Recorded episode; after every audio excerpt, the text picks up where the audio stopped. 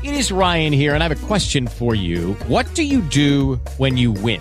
Like, are you a fist pumper? A woohooer, a hand clapper, a high fiver. I kind of like the high five, but if you want to hone in on those winning moves, check out Chumba Casino. At ChumbaCasino.com, choose from hundreds of social casino style games for your chance to redeem serious cash prizes. There are new game releases weekly, plus free daily bonuses. So don't wait. Start having the most fun ever at ChumbaCasino.com. No purchase necessary. VGW. Void were prohibited by law. See terms and conditions. 18 plus.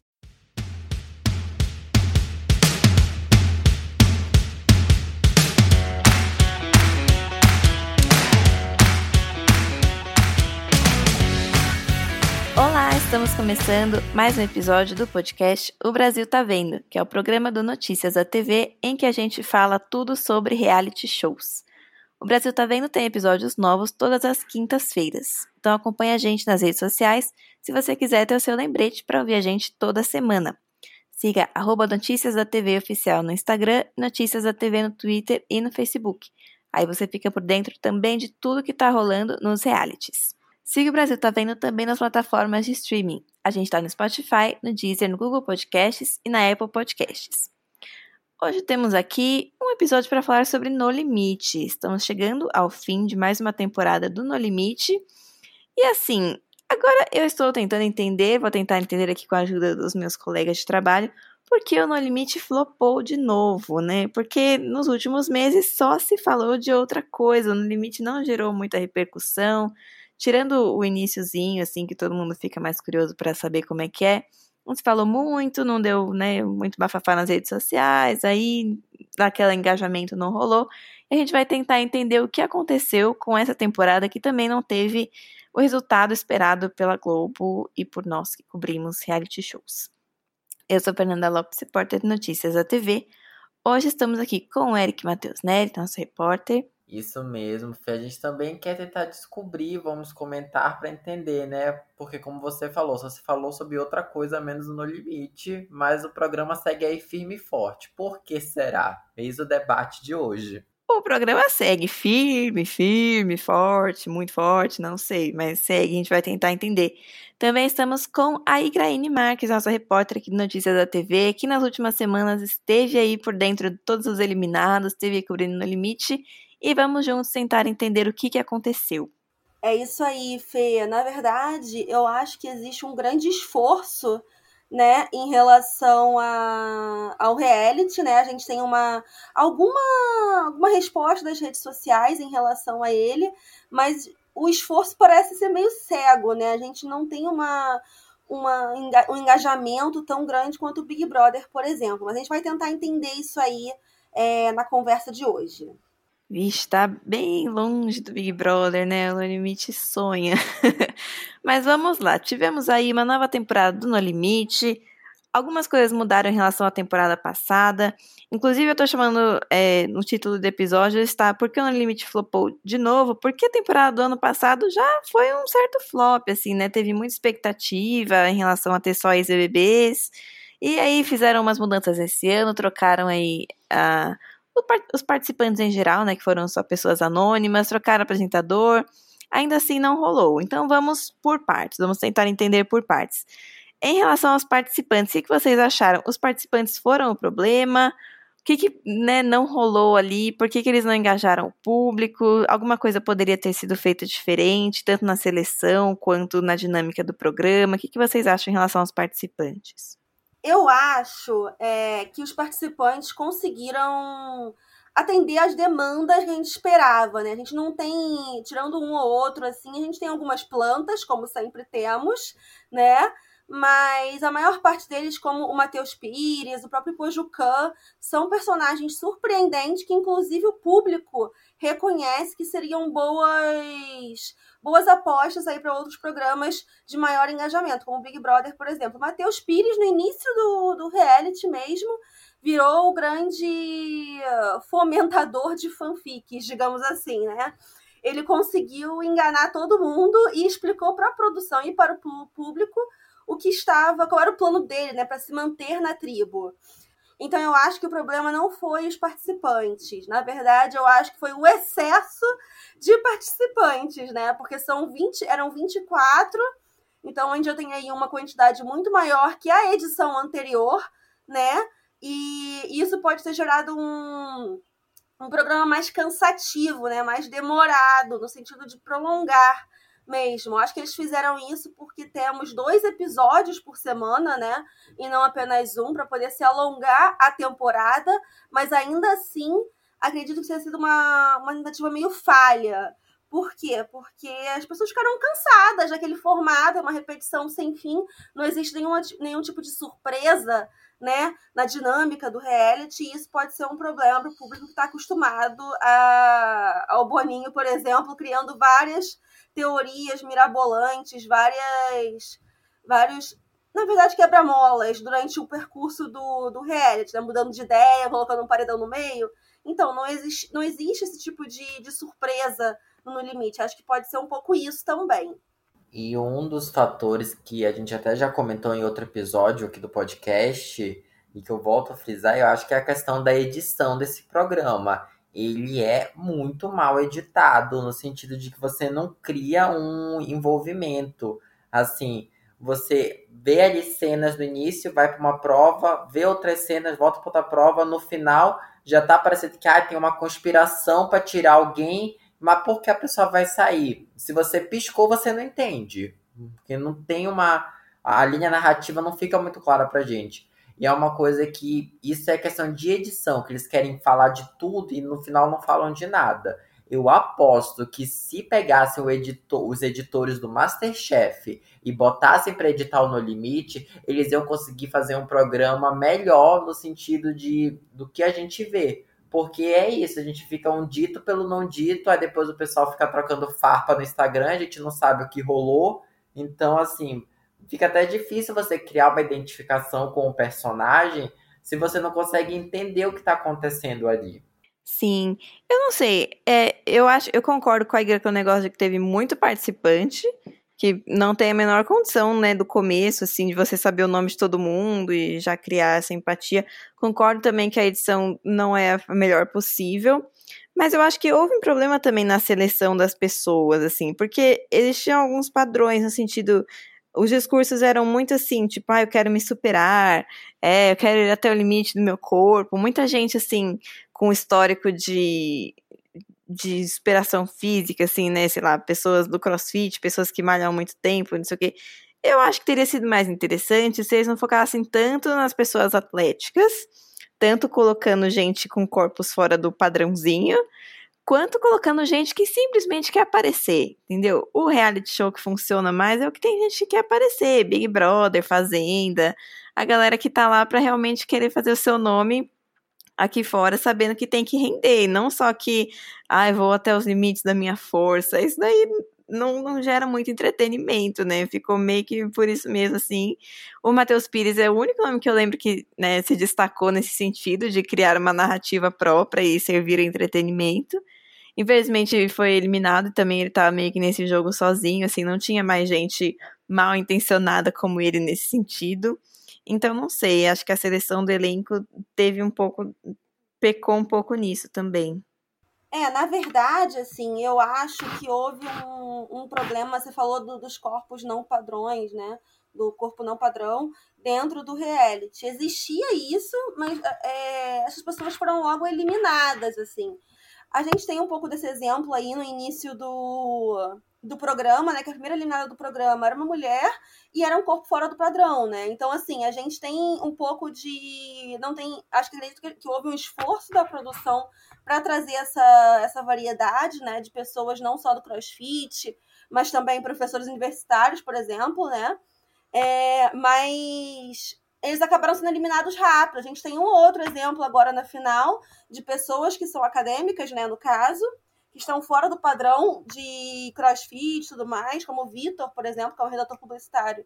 Ele é super magro, né? Não tem nessa, nesse padrão de, de ah, vou me superar, ok. Esse discurso realmente se repete.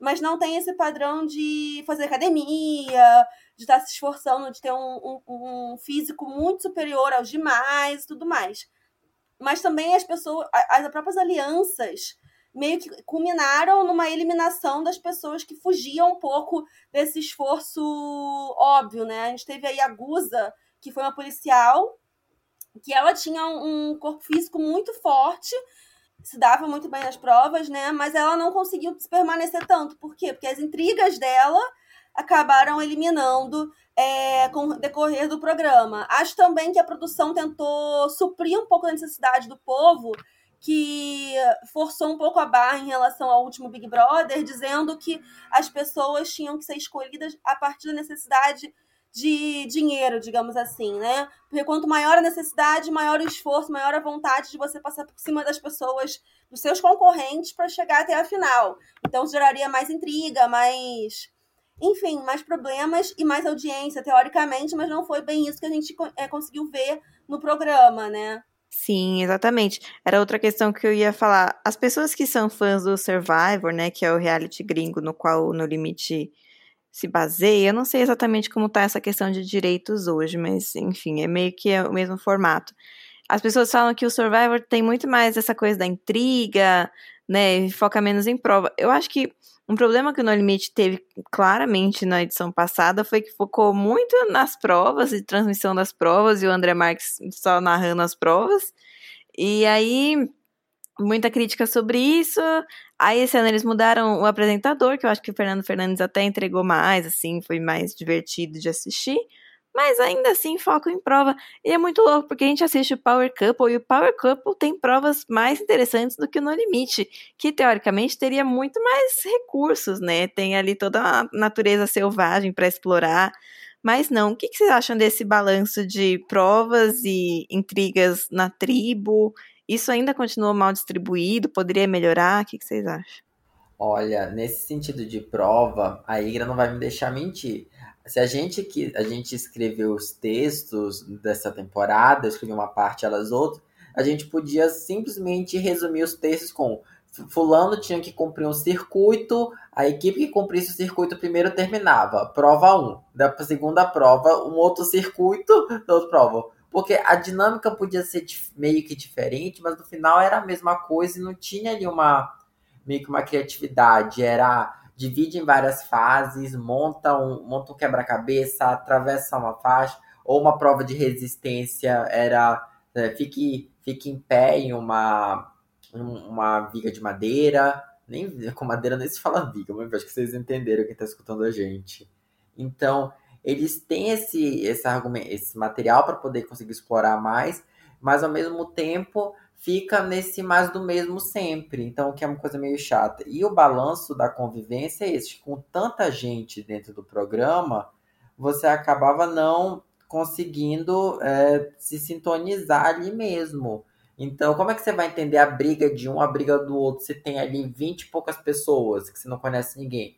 No Big Brother, por mais que tenha muita gente no início, já é uma coisa assim, você as pessoas conhecem com uma antecedência, já você fica um, um burburinho assim de pelo menos uns 10 dias, né, antes da estreia do programa.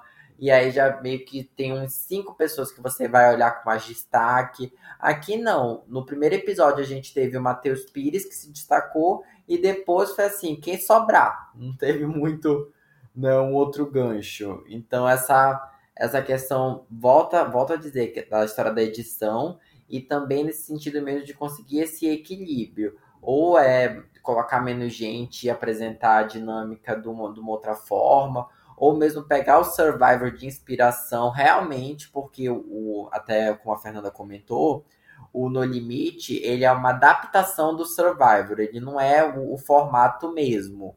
Por exemplo, o Big Brother é o Big Brother aqui, em outros países, é a pessoa adapta conforme a realidade. O No Limite, ele é inspirado no Survivor. Então, eles pegaram meio que a matriz e mexeram em muita coisa. Então, é muito diferente o Survivor pro No Limite. Então, é... ah, enfim, o Eric já resumiu bastante essa questão. Também acho que deixou a desejar. Aí, vocês que estão acompanhando mais a questão de audiência, Podemos dizer que a audiência caiu nesse período. Eu lembro que no começo, assim, quando foi para estrear, a gente deu textos falando que No Limite estava com dificuldade de conseguir patrocínio, né? Que a edição passada estreou com, com muito mais patrocinadores do que essa. Alguns não seguiram, né? Colaborando, assim, vamos dizer assim, com essa temporada. que aconteceu, assim, essa questão de audiência? O público se afastou, continuou na média? O que, que vocês observaram?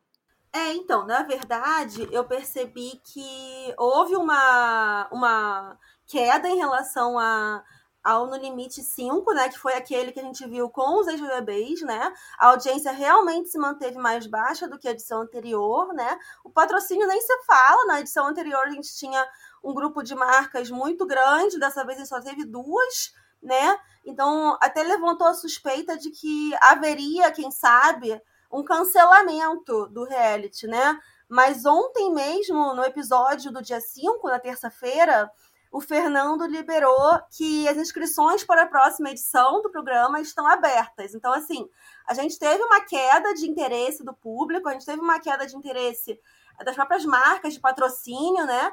Mas ainda assim, o formato segue sendo vendido e segue sendo uma aposta da, da emissora, né?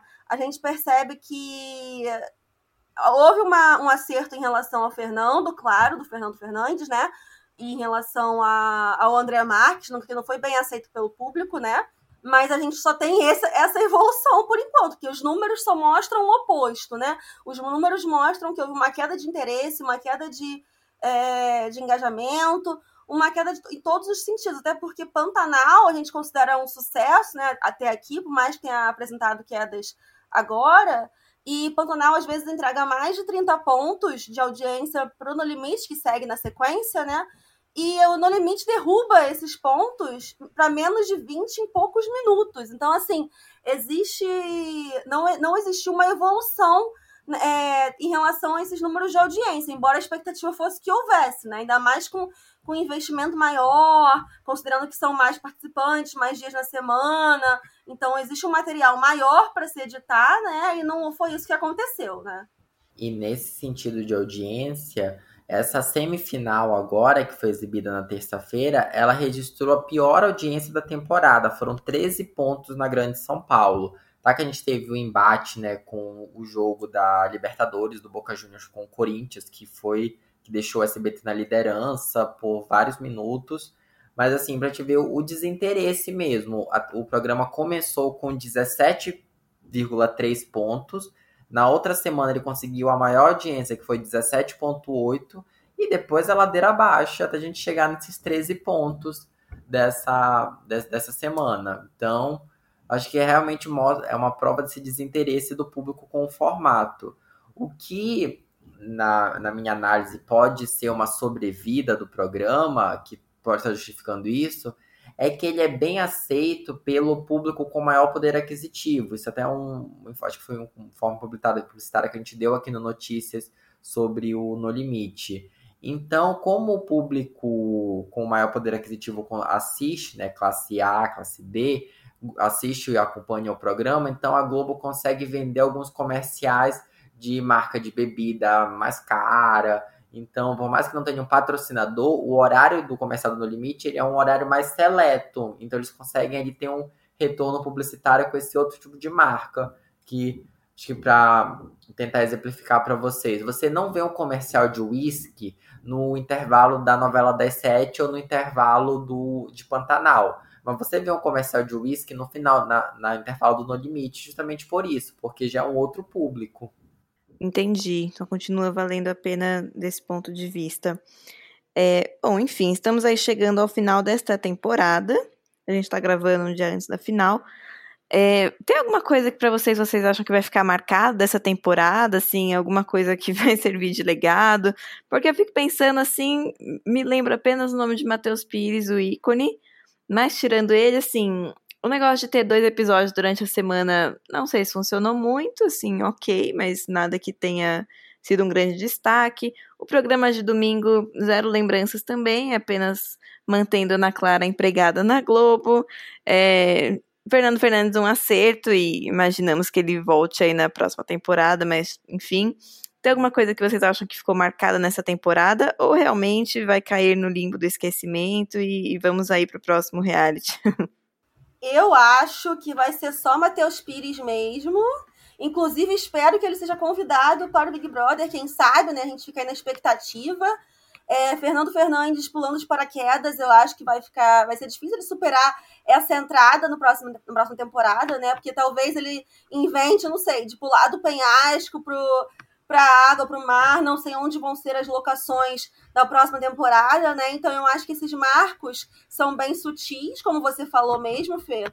E eu acho que é isso. No máximo, uma guerra entre sexos ali no meio do programa, que a gente reconheceu entre o Pedro, o Pedro Pires, perdão, entre o Pedro Castro e a Ninha Santiago, né? Mas ainda assim, eu acho que é muito coadjuvante. A gente não vai ver, não vai, não vai lembrar desses dois personagens, dois participantes, depois que a próxima temporada estrear. Quando ela estrear, que não foi divulgado ainda a data, né? mas eu imagino que seja após Big Brother de 2023, como essa temporada aconteceu, né? Mas fora isso, não vejo muito o porquê lembrar dessa temporada, assim, a não ser pelo, pelo fracasso mesmo, que foram as provas até de resistência, como o Nery falou, né? Porque durando no máximo duas horas e meia, quatro horas as provas de resistência, que eu acho que é uma preocupação até da produção em relação à saúde dos participantes, mas fora isso, não vejo porque vamos nos lembrar dessa temporada que foi um verdadeiro flop aí nas redes sociais. Olha, a Igna tá esperando que o Matheus Pires vá para pro Big Brother. Eu não, eu quero que ele vá pra Fazenda mesmo, que agora ele já é uma celebridade, uma subcelebridade, ele pode ir lá calçar seu lugar ao sol na Fazenda, que com certeza ele vai, ele tem potencial para trazer entretenimento pra gente. Eu acho que o, se tem uma coisa que serviu essa temporada foi trazer o Matheus Pires ao mundo do, das subcelebridades. E uh, reforçando o trabalho do Fernando Fernandes, que, uh, que bom que ele teve esse, essa plataforma para mostrar o trabalho dele como apresentador, que dá para tirar, a gente tira o chapéu, que é da água pro vinho, ele e o André Marques. O cara é muito bom. Eu espero que ele não fique só no No Limite também. Quem sabe depois desenvolva um outro projeto que se ele tem potencial. É, eu concordo com o Eric no sentido de Matheus Pires na Fazenda. Eu acho que pode vir aí, né? Não precisa nem esperar o Big Brother. O Big Brother hum, seria interessante, mas eu não acho que a Globo investiria. Já a Record a gente sabe, né, que já investiram em gente muitíssimo pior. Não que Matheus Pires seja ruim, mas já investiram em gente bem ruim. Então, eu tenho essa expectativa também, acho que ele seria uma boa escolha para Fazenda. Mas enfim, chegando ao final deste episódio agora, sabemos que teremos uma nova temporada no Limite, né? As inscrições já estão abertas. O que podemos esperar, né, de uma nova temporada no Limite? Eu sinceramente, esperaria que fosse a última, porque esse programa não rende para nós o entretenimento que a gente gostaria. Mas, já que teremos, o que vocês acham que poderia ser melhor, assim? O que a Globo poderia fazer de melhor para a próxima temporada?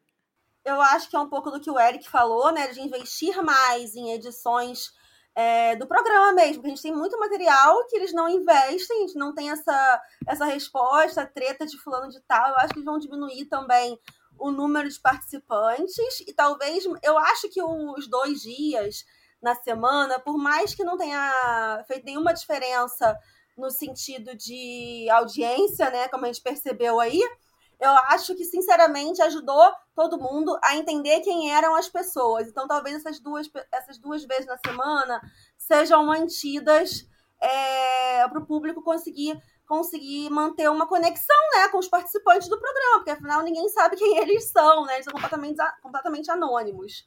Em relação ao domingo, realmente é uma coisa esquecida, né? Talvez eles coloquem esse, transfiram essa entrevista de domingo para não sei quarta ou sexta-feira. Eu espero que aconteça alguma coisa nesse sentido, porque não vejo isso como um acerto, né? Além do Fernando Fernandes, eu espero que haja algum tipo de mudança em relação a, por exemplo, tribos, talvez manter todo mundo junto seja um acerto maior, né? Para poder criar mais intrigas e focar mais nisso, né? Mas fora isso, não consigo perceber nem enxergar no horizonte é, nenhum tipo de mudança que possa fazer realmente diferença no final, assim. Não vejo. Assino com a relatora. Não tem não consigo, nesse curto prazo, ver coisas além da questão da edição, de participante. Não, minto. Acho que se tem uma coisa que dá para fazer, é botar, é antes de quando de confinar o povo, antes de ligar a câmera, pegar e falar assim: é um reality de prova, mas é um reality, se matem. Aí você se matando a te ter entretenimento. Aí depois, sabe, liga a câmera e começa a gravar. Dando essa orientação pro povo pegar e entender que tem que brigar, discutir, papapá. Acho que só é a única forma de pegar e fazer esse caldo virar. Sabe o que eu acho também? Eu acho que podia ter mais prova surpresa, assim, do nada. Sabe? Assim como a gente teve no início do programa, a gente teve uma disputa entre o Pires e. É, o Matheus Pires, né, na verdade, com o Vitor. E quase ninguém falou sobre isso. Deu uma uma maior enganjada no programa, né? Mas ficou por isso mesmo, as pessoas ficaram esperando mais esse tipo de surpresa e não teve. Então, assim, podia inventar mais coisas durante o programa, sabe? Assim como a gente vê o Boninho inventando várias coisas no Big Brother. Não sei se rolaria essa ideia, mas é uma proposta aí para a próxima temporada.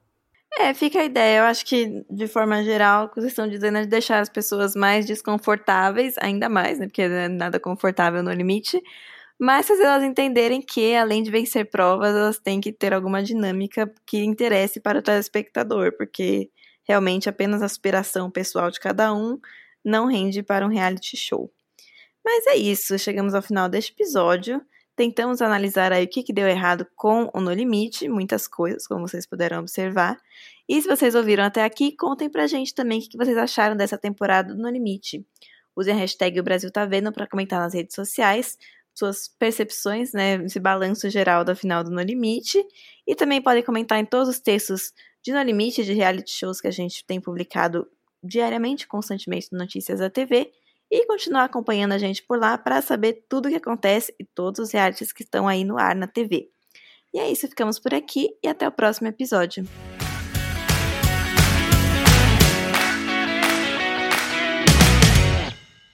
Is Ryan here, and I have a question for you. What do you do when you win? Like, are you a fist pumper? a woohooer, a hand clapper, a high fiver. I kind of like the high five, but if you want to hone in on those winning moves, check out Chumba Casino. At ChumbaCasino.com, choose from hundreds of social casino style games for your chance to redeem serious cash prizes. There are new game releases weekly, plus free daily bonuses. So don't wait. Start having the most fun ever at ChumbaCasino.com. No purchase necessary. VGW. Void were prohibited by law. See terms and conditions. 18 plus.